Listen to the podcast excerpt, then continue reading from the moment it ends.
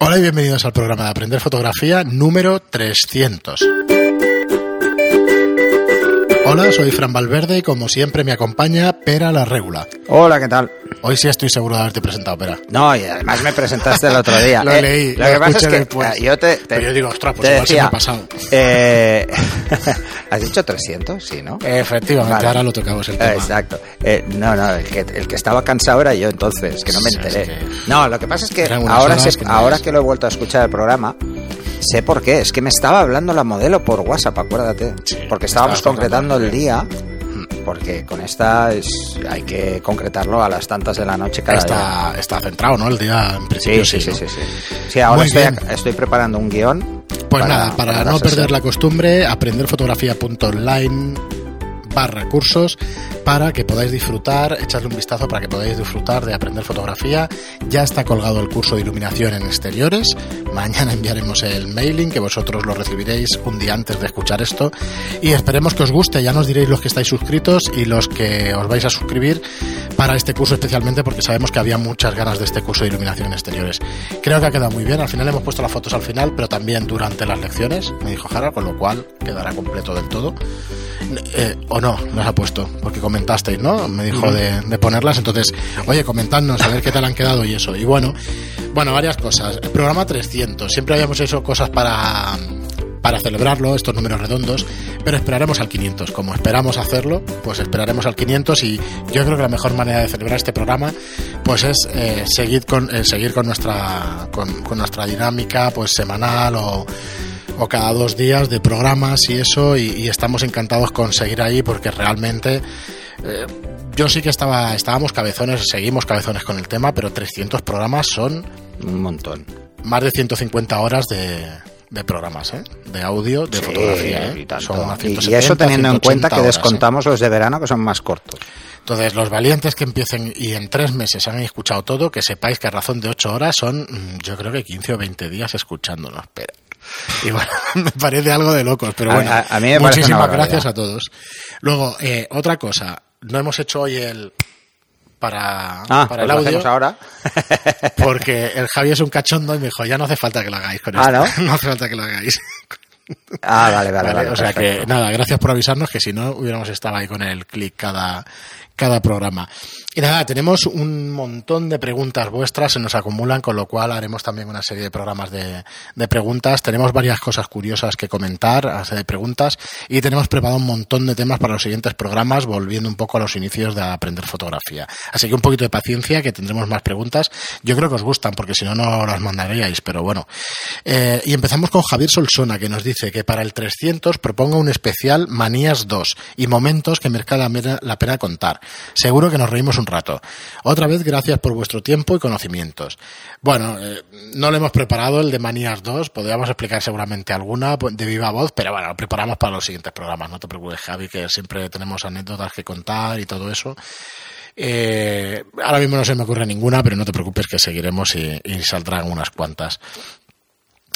Mira, se me estaba ocurriendo de explicar cuando hicimos el 100 y lo que nos pasó aquí en directo en el estudio. No sé si llegamos a explicarlo o no. ¿Te acuerdas? Ahora me perdí. De los, de los tíos que vinieron aquí cuando hicimos el Ah, programa en directo. Yo creo que no lo hemos explicado nunca. No sé si procede o No, no. pero eso no fue en el programa 100. Sí. Eso fue en un meetup.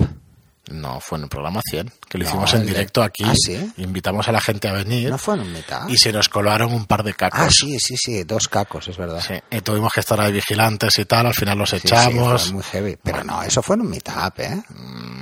en el meetup habían venido ya esta gente. Ah, vale, vale. Claro, al final son cosas de estudio, son cosas muy golosas y, y mira, anécdota, esa es una anécdota.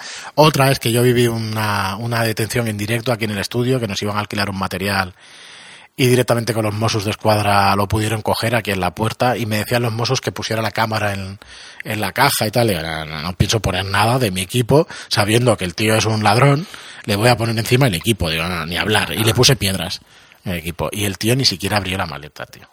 Ya, claro. Le puse una, una bolsa de estas de peso que tenía piedras y tal, se la puse y como pesaba tanto se la fue, se la llevó y lo engancharon aquí en la puerta del estudio. O sea que sí, sí, anécdotas hay unas cuantas. Bueno, pero, él- pero nos estaban nos estaban sugiriendo hablar de manías. De manías, pero bueno, pero no ha salido manías- otra cosa. manías tenemos un huevo. Yo tengo unas cuantas. Eh, yo lo que Fotográficamente ya- hablando, ¿eh? Sí, yo de La todo del papel tipo. higiénico no la voy a contar. ¿Cómo?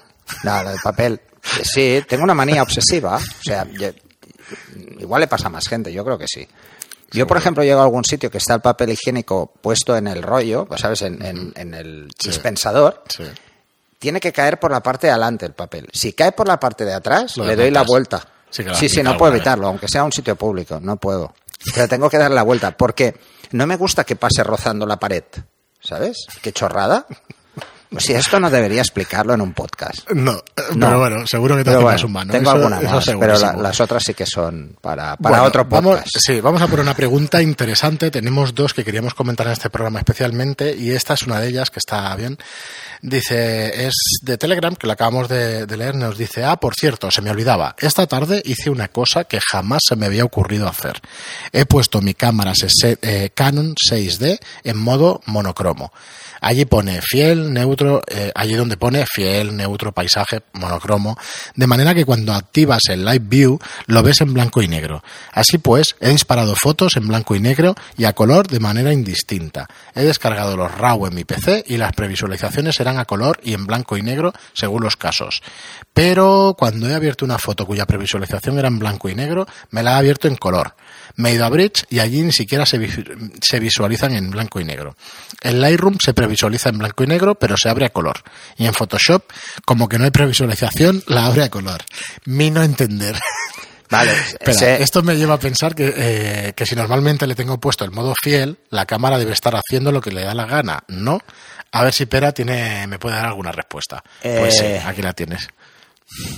Mm, Vale, le acabo de contestar por Telegram, pero bueno, lo vuelvo a contestar y es lo que le he dicho.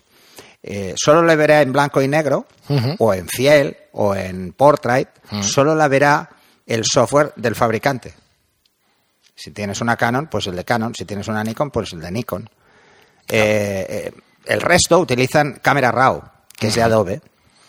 Tanto Bridge como Photoshop como Lightroom El motor, digamos, el que motor, abre o que, el revelador, que codifica el la revelador, imagen. se le llama revelador. Efectivamente, vale. El revelador eh, es el cámara RAW. es el de cámara raw. Entonces, él no sabe que esto existe, porque solo lo tienen un par de fabricantes, el resto no.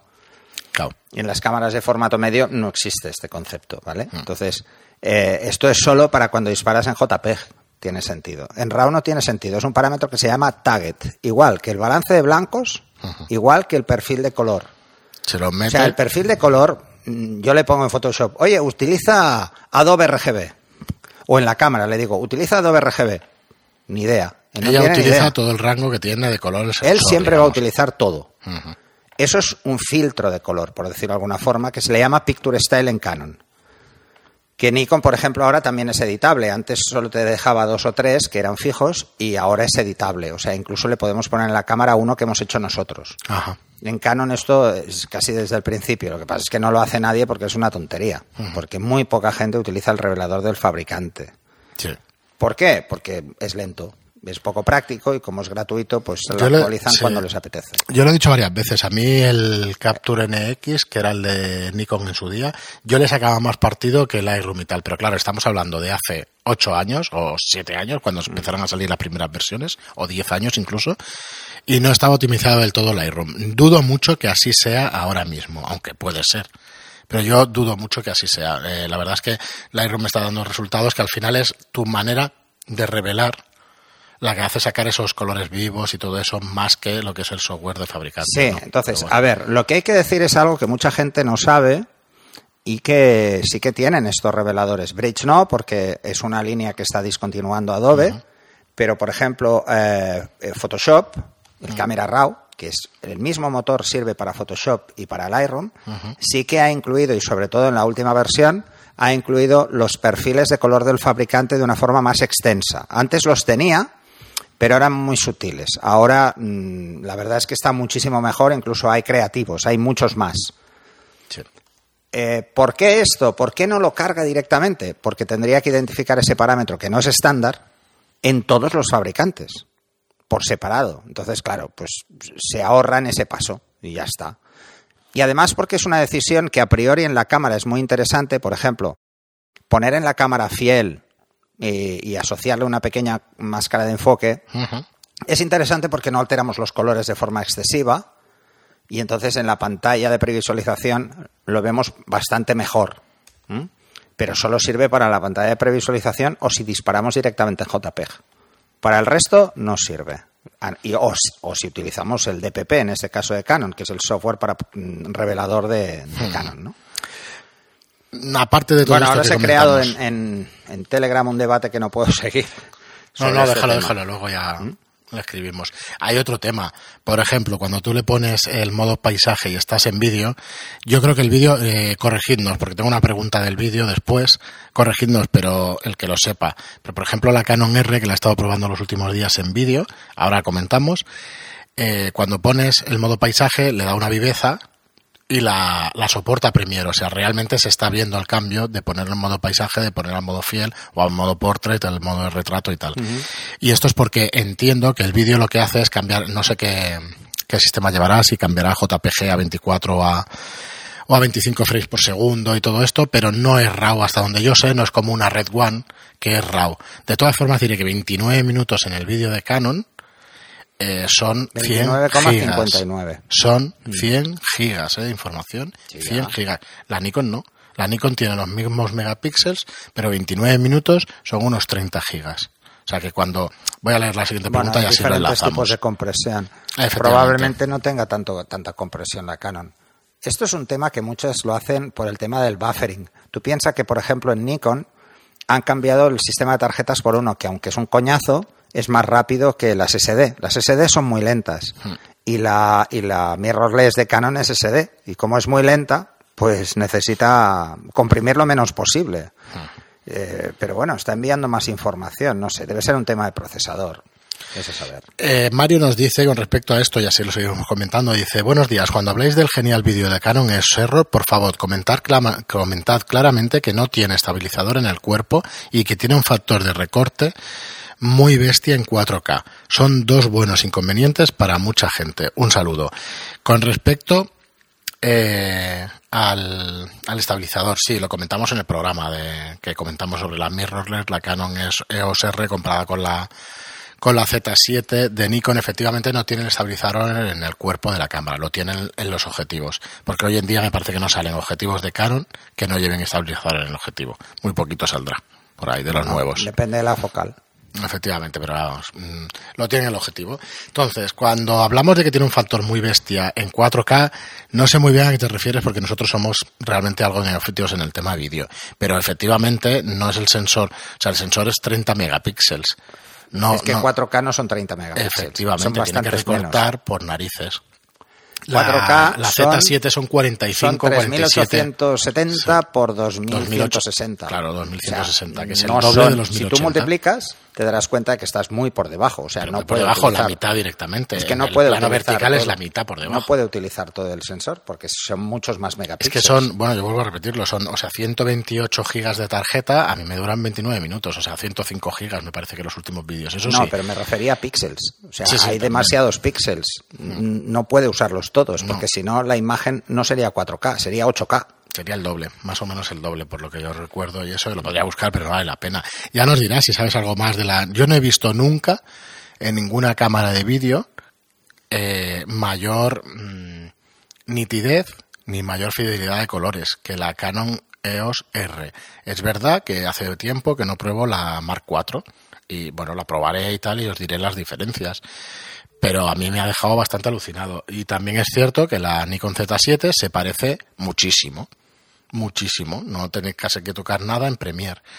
Si le pones muy buena iluminación, que hará para ver los paneles que teníamos en el hotel y que hemos traído al estudio y eso, estos paneles LED dan una calidad de luz muy buena. Ya no tienes tantas fluctuaciones con los paneles pequeñitos, rectangulares, y quizá tengamos más problema a la hora de usar paneles LED de chinos es como cuando se utiliza un flash malo. Al final te está mm. dando fluctuaciones, un montón de fluctuaciones. Mm. Aquí se nota una barbaridad. Cuando tú le pones una buena calidad de luz, yo no noto mucha diferencia entre la Z7 y la Canon EOS R.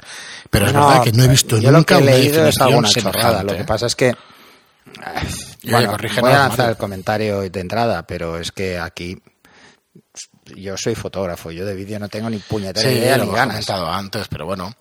Bueno, pero, eh, eh, la base es exactamente la misma. Exactamente, la misma. Al final, ¿sabes qué estoy utilizando para que la mesa me quede con la misma luz? ¿Qué? El fotómetro. Claro. Porque la mesa ya tengo un metro sesenta por metro sesenta y al final me llega muchísima La más luz. inversa al cuadrado de la Eh, distancia. Pues eso, me llega muchísima más luz por delante y por eso reforzamos, como estás viendo, por los laterales y todo eso. Y al final igualamos toda la mesa, pero estamos, estamos grabando, haciendo vídeos de libros y cosas de estas. Entonces, claro, al final necesitas que esté toda la superficie igualada. Eso sí, vuelvo a repetir, yo no he visto nunca con el 24-105 a 50 milímetros enfocando a un, a un libro que luego se lo enseñaré a Pera en una pantalla 5K, que es la, de, la del iMac. No he visto nunca una nitidez semejante. tío. Lo viste, Sí, ¿no? sí, es que sí, se no. puede leer una página de una 4, pero perfectamente. No, además, es que O sea, tiene es una brutal, resolución brutal. brutal, brutal. O sea que yo, no sé. Eh, también hay que decir que yo las cámaras que, que he utilizado eh, son de prosumer, son de aficionado avanzado, son alguna profesional porque tiene entrada XLR de audio, Pero pero, es lo que único que además, tiene... si, si tú quieres claro, una que cámara no profesional de que vídeo, las cámaras profesionales de vídeo tienen, tienen Esto es sensores mejor que muy una red, pequeños. Esto es mejor que una Red One de hace 5 años, ¿eh? La Canon R. Bueno, la Sí. diferencia con la Red One es que la Red One sí que te graba cada Graba fotograma por separado, es un RAW. Entonces, Yo en esto tengo dudas, no sé si sí, lo está pero grabando. una Red One de 100 hace 5 años. 100 gigas de hace Ojo, 5 años. Tienes ¿eh? que ver las nuevas. Claro, debe ser la flipado. hostia. o sea, claro. estuve mirándolas Es que el la otro Red día. One de en su día... Pero por casualidad, ¿eh? Lo estuve mirando, porque en mi estudio, cuando tenía el estudio, eh, había, venían muchas veces a hacer grabaciones en el estudio, porque como era muy grande les iba de, de narices. Y entonces grababan con una Red One.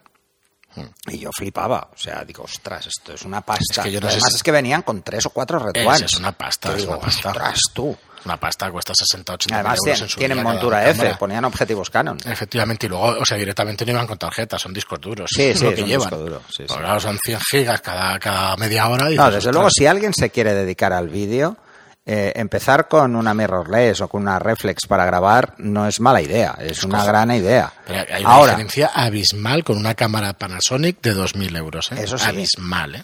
pero O sea, no, se parecen pero el tema de el tema profesional nos vamos muy lejos. Es sí, una prosumer, digamos, o una aficionado o una profesional muy baja, muy baja, muy baja, que son 2.000 euros de cámara, va muy bien por los controles. El zoom es súper suave, o sea, lleva una serie. La cámara, la ergonomía de una cámara de vídeo está pensada para vídeo y no tiene nada que ver con una cámara reflex, es súper incómoda. Pero si tú vas a grabar en trípode, son unas cámaras que tienen, pues no sé, tres, cuatro veces la resolución que un sensor de estos de una Panasonic con 13 CDs y mucha Sony, mucha Sony, pero cuando le pones un objetivo de estos y un sensor full frame, es que no hay color, directamente no hay color. Pero- Y bueno, yo quería, quería comentar eso porque, bueno, vale, tendrá un recorte muy bestia en 4K, pero sigue siendo una calidad de imagen que, claro, Pero, pero, pero yo vuelvo a decir lo mismo, es que eh, por megapíxeles no podría usar todo el sensor, eso para empezar. Y si usa todo el sensor, lo que va a hacer es hacer una reducción, un escalado. Y si hace un escalado, va a reenfocar. Entonces, las que hagan un reescalado para reenfoque, eh, le están dando un reenfoque falso, en definitiva. O sea, que seguro que alguna lo hace precisamente para que se vea más nítido. encima, pero si hace el recorte este, estará cogiendo el centro del fotograma, con lo cual mayor calidad todavía, ¿no? Si coge la parte central del Perdón, fotograma, que es la que debe coger, objetivo, la parte central del el sensor, eh, bueno, vas a evitar algunos problemas más que evidentes de difracción cuando trabajes con aperturas muy pequeñas. Hemos detectado algo de, de distorsión, pero distorsión ya de barril y todo eso, en la Z7 a 24 y, el, y en la Canon EOS R a 24, pero me parece normal. Pero esto es no, normal. de- no demasiado. ¿eh? Depende del objetivo. Estos, Depende- los nuevos de, de las monturas estas nuevas. Sí, pero porque es un zoom. Pero se nota muy Porque poquito, es ¿eh? un zoom. Sí, si coges el efectivamente. 24 fijo con el adaptador, Con el adaptador, te darás pero- cuenta de que sí, tiene mucho no he menos podido probarlos porque quiero probar el 100 milímetros, el, el 100 macro para estas cosas y tal, que debe ser alucinante, pero es que me tengo que ir al techo para grabar con eso. No, no, Para claro. grabar el libro, lo tengo que subir, que ya tengo el trípode grande y está a 2 metros 20 o una cosa así. Sí, sí, sí, ya lo veo, tío. Lo picas así, eso- pero es que te queda espectacular. Y, a ver, hay que pensar que está a más de dos metros del libro, bastante más. Os pondré una foto aquí a ver si... Y si estando ahora a esa distancia, eh, no estamos a mínima distancia de enfoque, o sea, esa distancia, más que nada, supongo que lo subes tanto por profundidad de campo. eh, ostras, mm, es que si no pierde resolución. Por el ahí- plano. No, pero es que además no pierde resolución, eso Qué que te va, estás va. yendo lejos. Es una pasada, y además estás usando un objetivo zoom. Si, si usases la- el 50 fijo desde ahí o el 100 macro, ibas a flipar. Eso es lo que quería probar. Para esto el 100 macro ideal. Es ideal. Yo os pondré. Es ideal porque la distancia mínima de enfoque es corta, pero tiene una resolución brutal y además puedes ajustarlo mucho. Brutal. Imagínate O sea, el tiene un enfoque muy 135 con limpio. cosas así. Eso, Sí, bueno, sí, tengo que probarlos a ver si, si me da tiempo y los pruebo. A ver, más. Tenemos esto- varias. estamos en on fire. Tenemos varias, tenemos varias. Había una interesante. Si quieres sacar alguna de. Sí. Ah, sí. Tengo una, un segundito. No lo digo porque. No, no, la, la leo yo, no te preocupes, que la tengo por aquí. Vale, hola. No estoy de acuerdo con eso de que no podemos publicar robados. Está en el lugar público y mientras no atente a su dignidad, y aquí puntos suspensivos. Vale, pues mira, eh, no es que lo diga yo. Mm, o sea, a mí me encantaría poder hacer esto. De hecho, en Estados Unidos se puede hacer, aquí no. Pero te voy a citar el BOE. Ley Orgánica 1 barra 1982 del 5 de mayo de protección civil del derecho al honor, a la intimidad personal y familiar y a la propia imagen. ¿Mm? Aquí habla de los derechos de imagen, básicamente. Entonces, en el artículo séptimo, párrafo quinto, dice, está diciendo las cosas que se consideran que ten- tendrán la consideración de intromisión ilegítima en el ámbito de protección delimitado por el artículo segundo de esta ley, que es la que habla de precisamente de las cosas que no se pueden hacer. Uno, hay, hay ocho puntos, pero el de fotografía es el quinto.